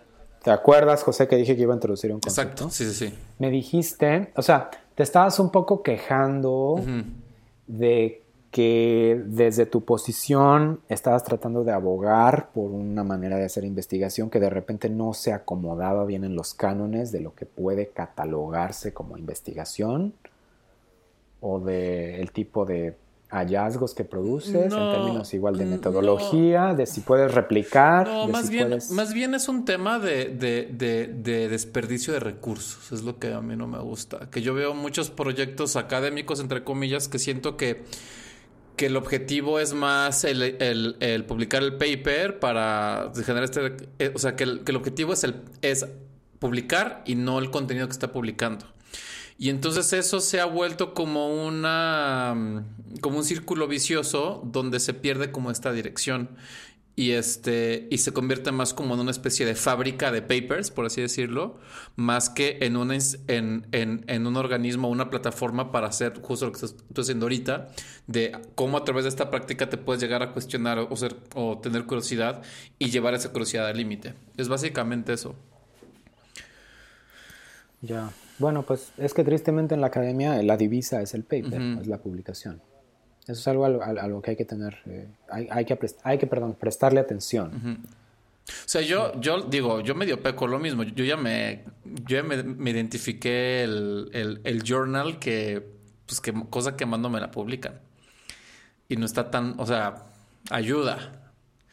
Pero por otro lado, este, de repente siento que, que se ha llegado a tal nivel, no sé si la palabra se ha descarado, te lo estoy diciendo muy, muy, muy, muy duro, pero que justo que se queda como en este primer nivel, pensando que son tres niveles, ¿no? El de, el de investigar, ¿cómo le dijiste? Siempre se me va el tema por mi dislexia, pero la investigación que observa el diseño sobre sobre diseño, como que siempre como que nos quedamos ahí. Y yo creo que algo muy inspirador de esta plática que estamos teniendo, Luis, es como pues, invitar a la gente de que, güey, o sea, sí está padre este discurso de, de estudia el diseño y no tienes que ser diseñador para, para estar involucrado en el diseño, pero pues hay que meterse y hay que ensuciarse las manos, no nada más este haciendo diseño como una, un acto de investigación, pero también como eh, que, pues sí, como el tener este acercamiento hasta desde un punto de vista filosófico de lo que hacemos y, que, a dónde queremos llegar.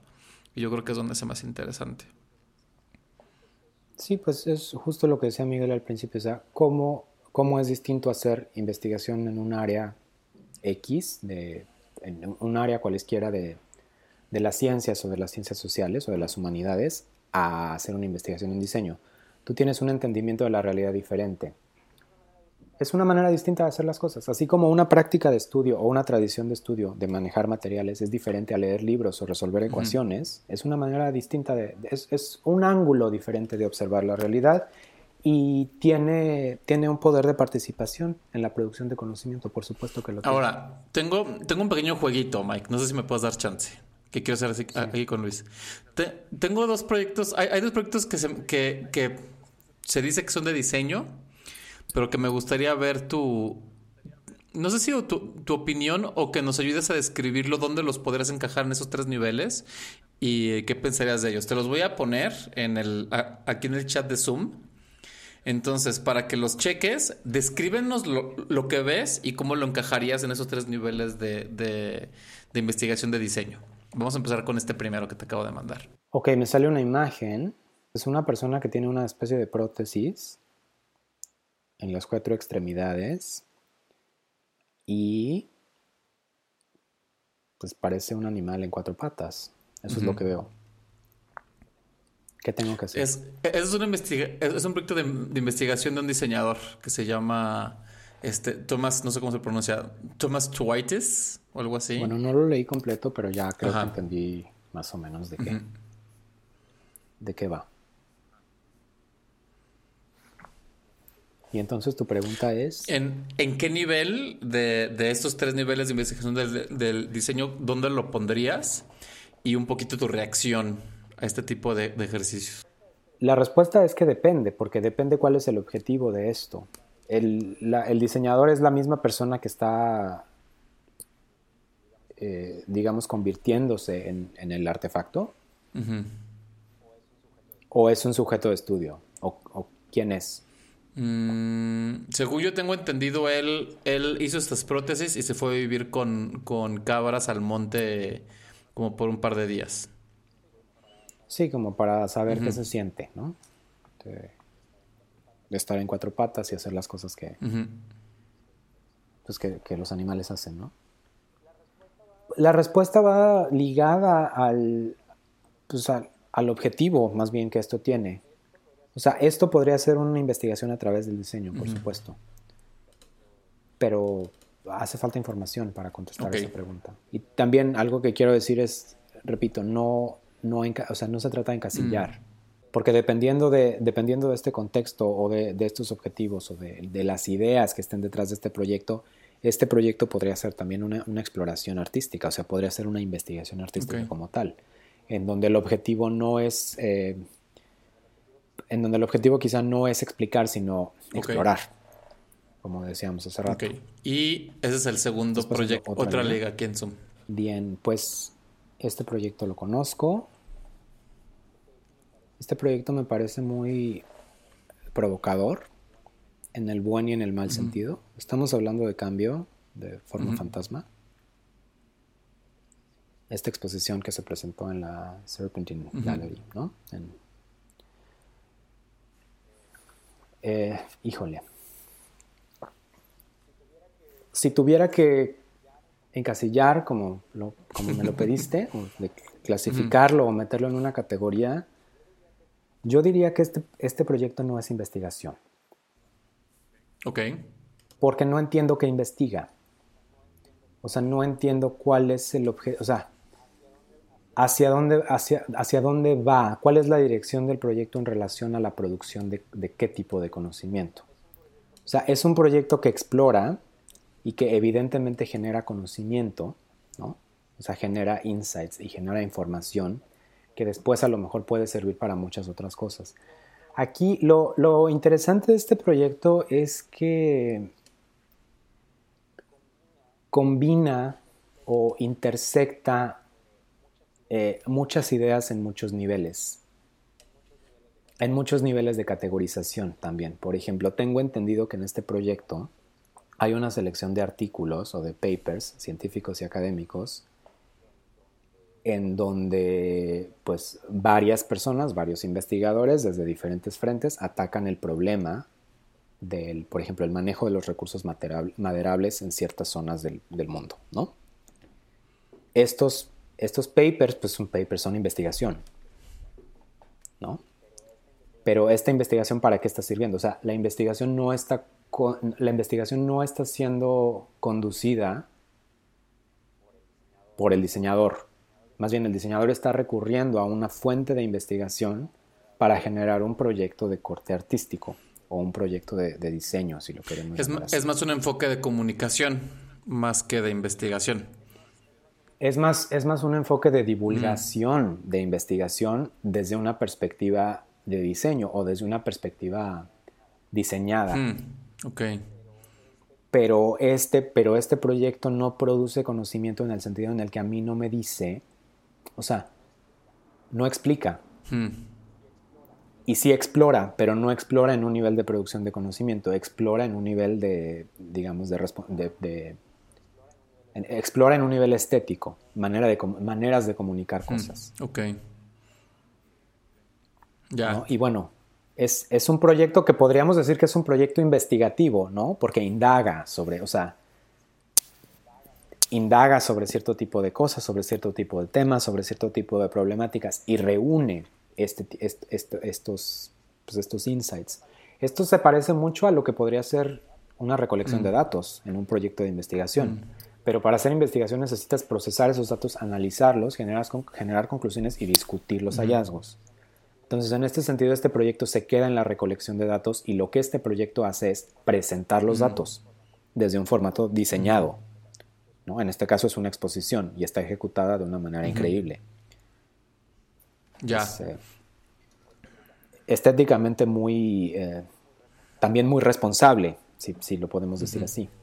Pero si me preguntaras en, eh, en, qué categoría cabría esto, yo diría que no es investigación porque se queda en la recolección de datos. O sea, estos datos no están procesados.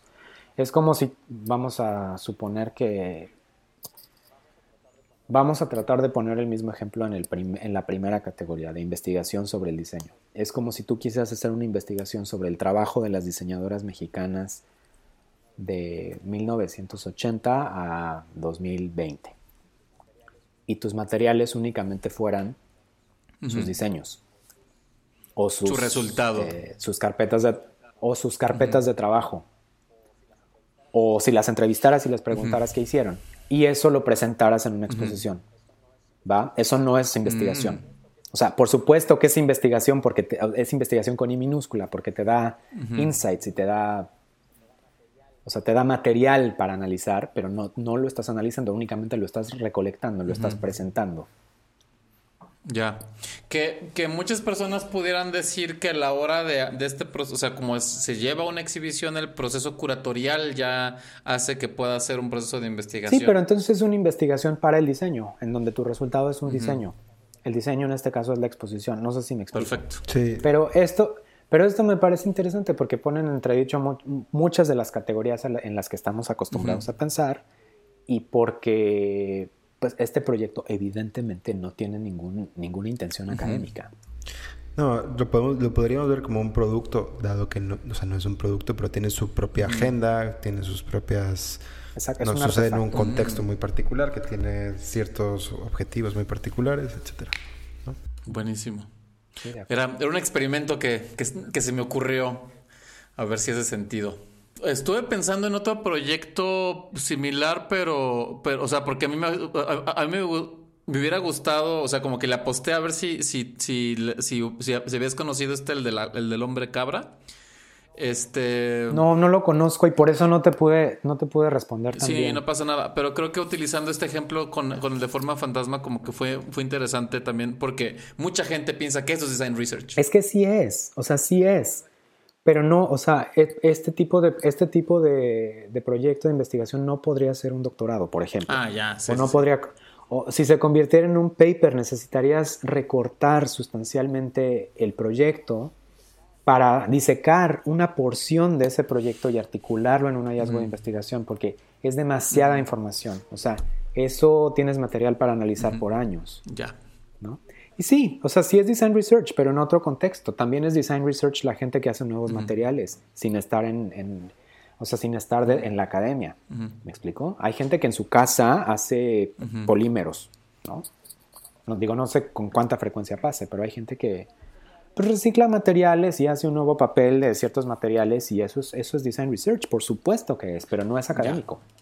Ahí es donde está la gran diferencia. Y, y justo recalco la, el valor de este proyecto de cambio porque ponen entredicho muchas de las categorías en las que estamos acostumbrados a pensar. Mi pregunta es, ¿qué va a pasar en el futuro? ¿Este tipo de proyectos van a empezar a catalogarse como investigación de diseño desde la academia o no? Yo tiendo a pensar que no, por el proteccionismo que existe en relación a la producción de conocimiento desde las trincheras académicas y por la naturaleza misma de los proyectos y la naturaleza misma de los individuos que están adscritos a la academia que tienden a pensar en este otro tipo de, en este otro tipo de categorías.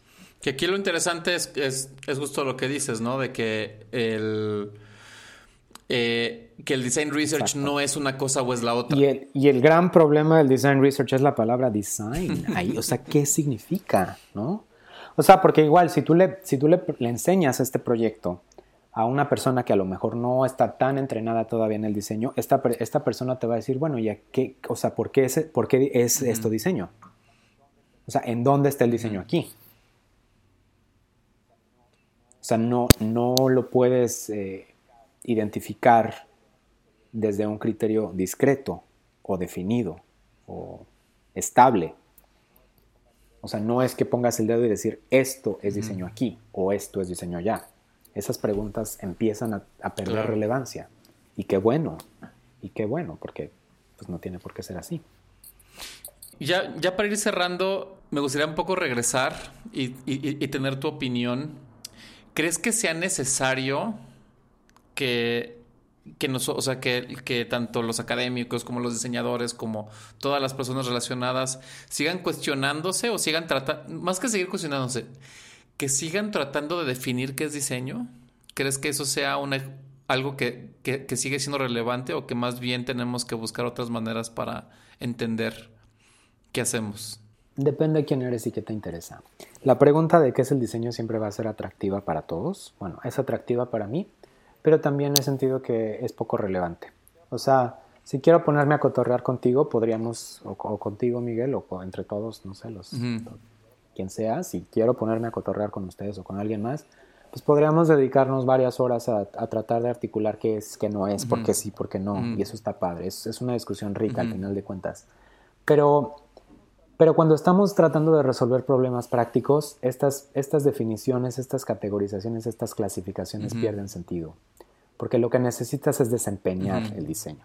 Y con esto también quiero regresar a la parte de investigar a través del diseño o hacer investigación a través del diseño. Repito, mis inquietudes no vienen de la teoría, vienen de la práctica y por eso yo no me voy a sentar a teorizar sobre qué sí es o qué no es, sino más bien utilizar los insights o los, digamos, las ideas que emergen o que emanan directamente desde mi práctica para articular otro tipo de inquietudes que puedan tener otro tipo de resonancia en otro tipo de ámbitos o en otro tipo de aspectos.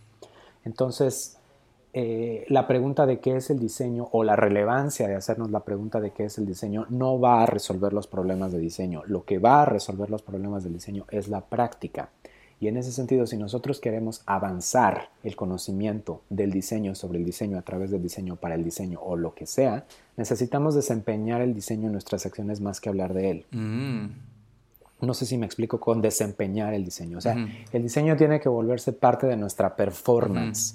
O sea, sentarme yo a escribir sobre el diseño y teorizar sobre qué el, diseño, qué sí es o qué no es, me parece una cosa innecesaria y aburrida en este contexto. Está padrísimo si nos sentamos tú y yo a cotorrear, claro, pero eh, a mí me interesa más desempeñar el diseño en mi investigación, o sea, utilizar, repito, el manejo de un material para estudiar algo más que no tiene nada que ver con el diseño. O sea, es darle, regresarle su agencia al diseño como disciplina y su pertinencia disciplinaria en donde quepa.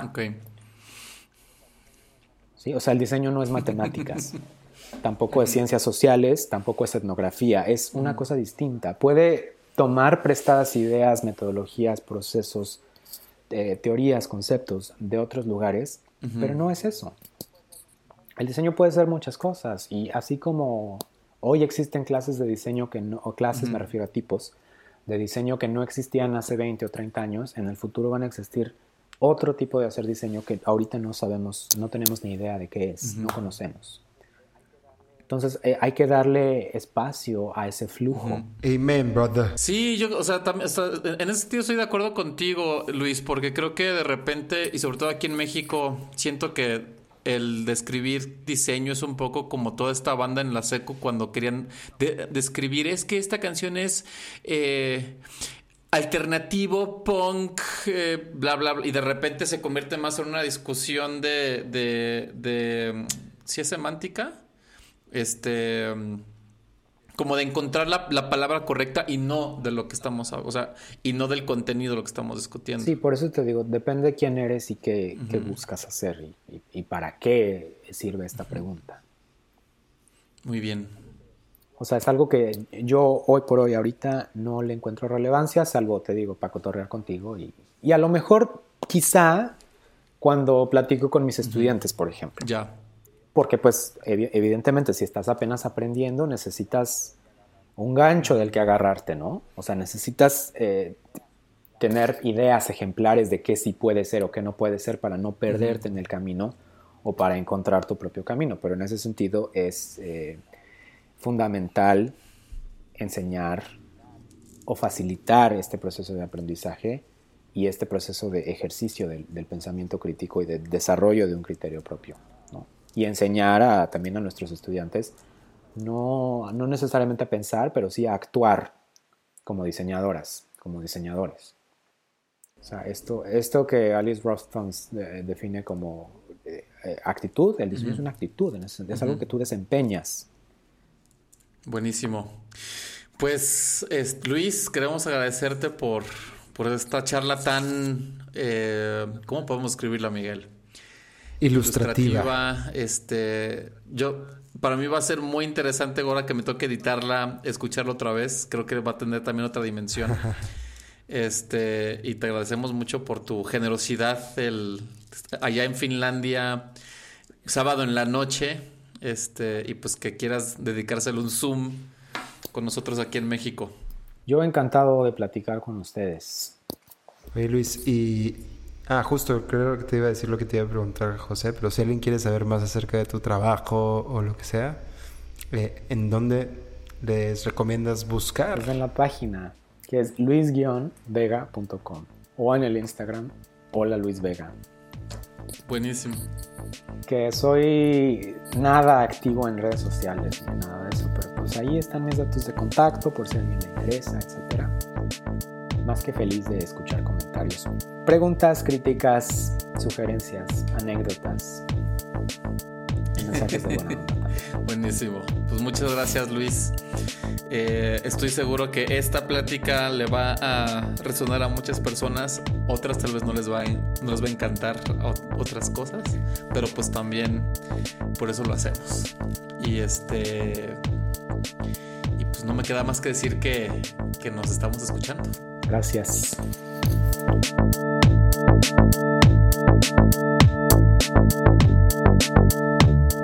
Muchas, muchas gracias a Luis Vega por su tiempo y por esta gran plática. Aprendimos muchísimo José y yo. Y a ti por escucharnos también, muchas gracias.